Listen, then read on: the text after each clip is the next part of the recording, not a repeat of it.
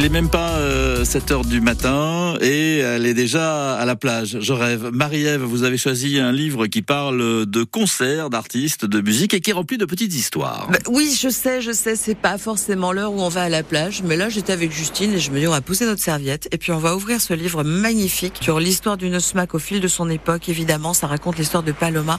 2500 exemplaires au maximum, disponible à partir de septembre. On va vous dire où.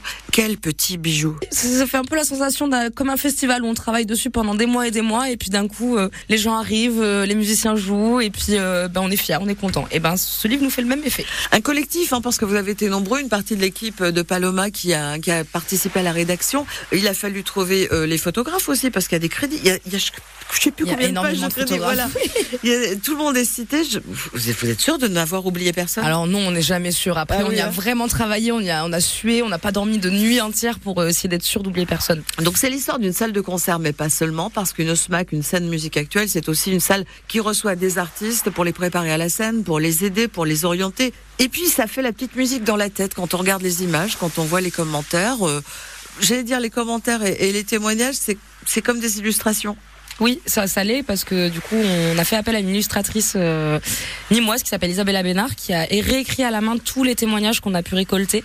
On parle de musique on parle d'événements, on parle de, choses qui sont éphémères finalement, qui sont pas censées, puisque le live, le spectacle vivant ne doit pas rester. Pourquoi un livre qui lui va rester sur les étagères, sur la table du salon, la table de chevet Ben un livre parce que justement, pour toutes les raisons qu'on vient de citer là, c'est que justement c'est un objet qui reste, c'est un objet qui reste dans le temps, et c'était une vraie volonté de, notre part de marquer un peu, euh, voilà, l'histoire de 10 ans d'une salle de concert, comment elle est née, comment elle est sortie de terre, comment elle s'est intégrée dans son territoire, comment elle s'est adaptée aussi aux événements, aux actualités, comment elle a rayonné au niveau national avec des grandes stars qui sont passées à Paloma. Et du coup, bah, l'idée, c'est ce qu'on aime bien s'imaginer, c'est de se dire, bah, dans 20 ans, euh, quand on tombera sur ce livre, euh, bah, qu'est-ce que ça donnera? Est-ce qu'on aura l'impression que c'est, voilà, qu'est-ce que c'était différent? Ou euh, waouh, qu'est-ce que ça nous a inspiré? Un bout d'histoire. Paloma, l'histoire d'une smack au fil de son époque, l'histoire de cette salle de concert à Nîmes, mais pas seulement une salle de concert, 2500 exemplaires. On les trouve à partir de la rentrée, c'est pas À partir de la rentrée. Et si vous voulez feuilleter vraiment, ah si vous êtes vraiment vous oui, on est vraiment accro. Eh ben, il faut venir à Paloma. Ils sont tous à Paloma. ok, comme ça on peut aller feuilleter. Ce livre-là, Paloma, donc c'est disant l'histoire d'une smack au fil de son époque, c'est évidemment mon livre à la plage. Ah ou Cha cha cha. Yeah. C'est le livre à la plage. Waouh, cha cha cha. Merci euh, Marie-Ève et rendez-vous donc au mois de septembre euh, pour euh, trouver ce beau bouquin.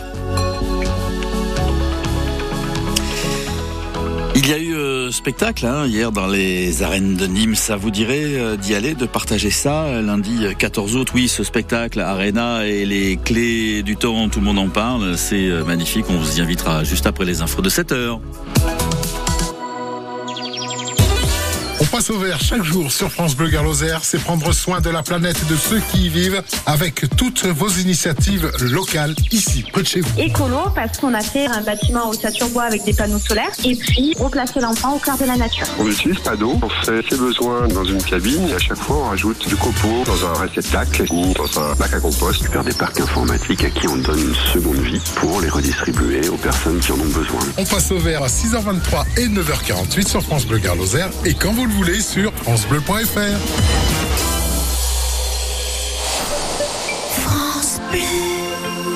Dans le monde, des enfants meurent de faim. Hélène a été sauvée grâce aux équipes d'action contre la faim dans une région où sa maman n'a pas accès à l'eau potable et où il n'y a rien à manger. Pour les aider, mon papy a décidé de leur donner une partie de son héritage. Je suis fière de mon papy. Est-ce que vous le saviez? Action contre la faim peut devenir votre héritier. Pour un monde sans fin, pensez à la transmission en faveur de notre association. Vos volontés seront respectées. Demandez la brochure sur les legs et assurances vie sur actioncontrelafaim.org.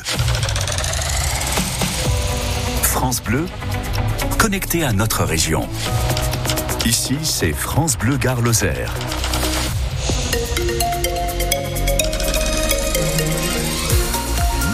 France Bleu Garloser, où il est 7h en ce mardi 8 août 2023.